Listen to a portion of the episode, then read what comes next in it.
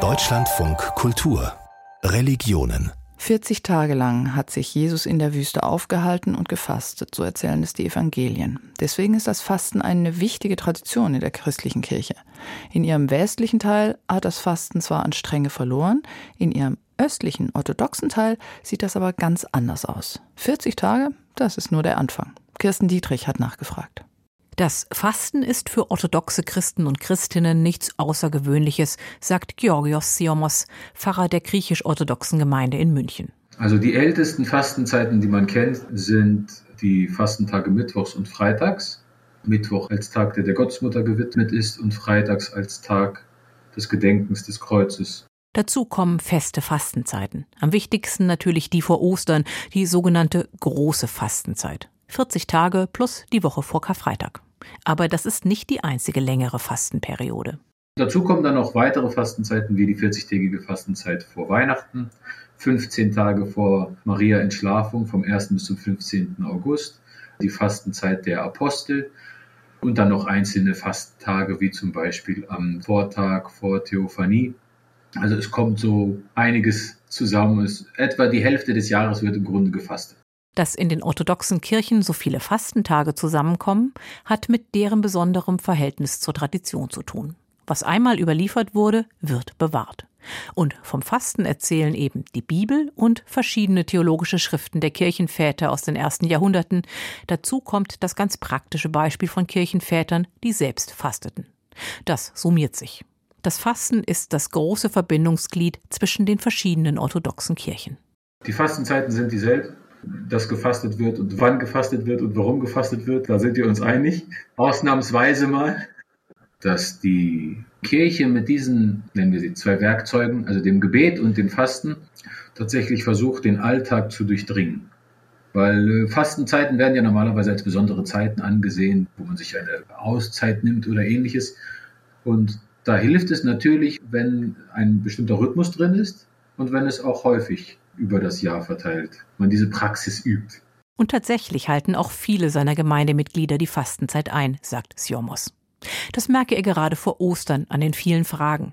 Wie fastet man richtig? Wann fängt man an? Und dürfen auch die Kinder schon mitmachen? Und es ist tatsächlich so, dass vor allem diese Fastenzeit, die große Fastenzeit vor Ostern, eine sehr beliebte Praxis ist. Das machen tatsächlich durch die Generation hindurch sehr, sehr viele mit. Nicht unbedingt die ganz strenge Form, die tatsächlich 49 Tage strenges Fasten bedeutet.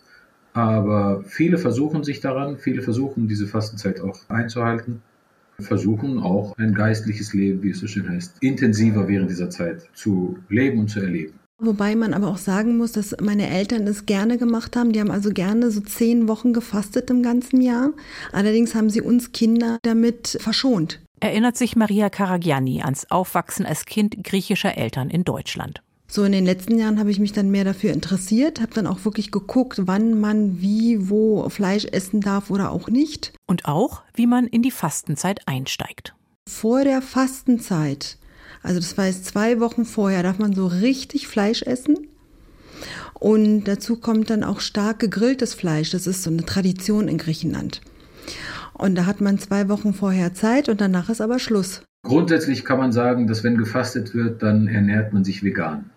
Es gibt da verschiedene Unterstufen, ob man tatsächlich nur Rohkost isst oder ob man gar nichts isst, was auch in einigen Traditionen üblich ist.